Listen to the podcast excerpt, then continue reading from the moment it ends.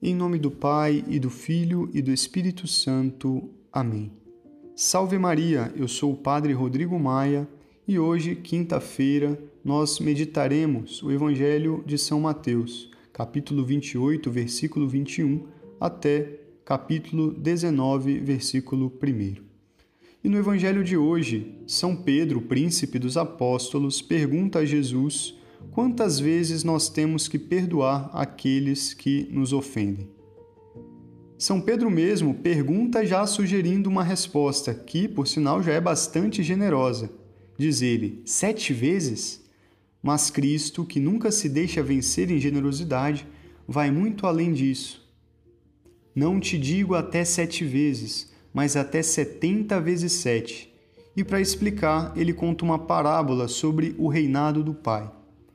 O servo da parábola clama misericórdia ao rei pela dívida que tinha e recebe misericórdia.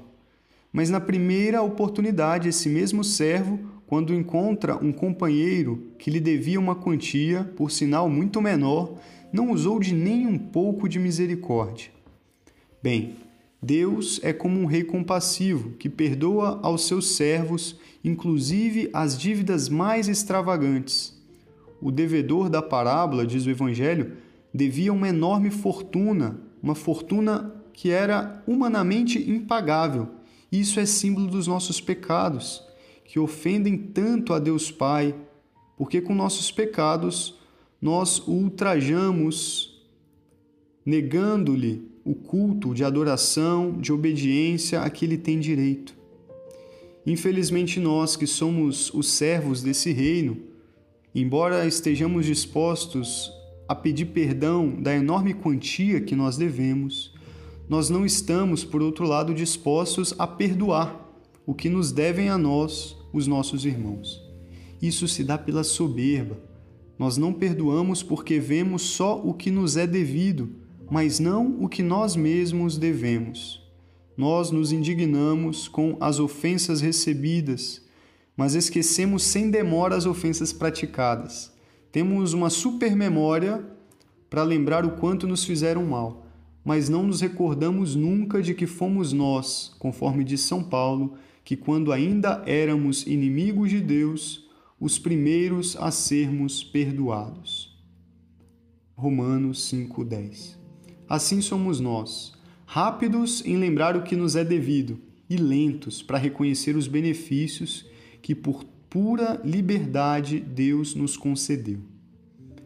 Quando o Senhor ficou sabendo da falta de compaixão, mandou chamar o servo e disse: Servo mau, perdoei-te tudo o que me devias, porque me pediste.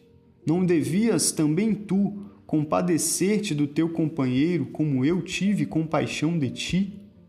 São palavras duras que nós não ouçamos, palavras assim do Senhor aprendamos a perdoar.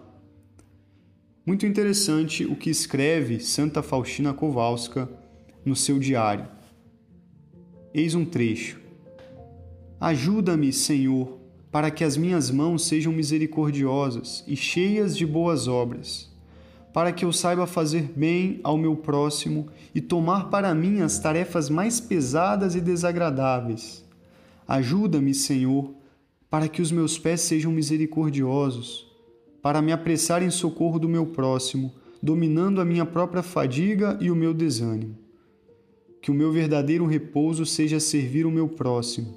Ajuda-me, Senhor, para que o meu coração seja misericordioso, para que eu sinta todos os sofrimentos do meu próximo. Não recusarei o meu coração a ninguém, irei ao encontro de coração aberto mesmo dos que já sei que vão abusar da minha bondade, refugiando-me no coração misericordiosíssimo de Jesus. Calarei os meus próprios sofrimentos, que a tua misericórdia repouse em mim, Senhor. Bom, que a Virgem Maria, Mãe de Misericórdia, nos auxilie e nos conceda um coração disposto a sempre perdoar. Que assim seja. Deus vos abençoe.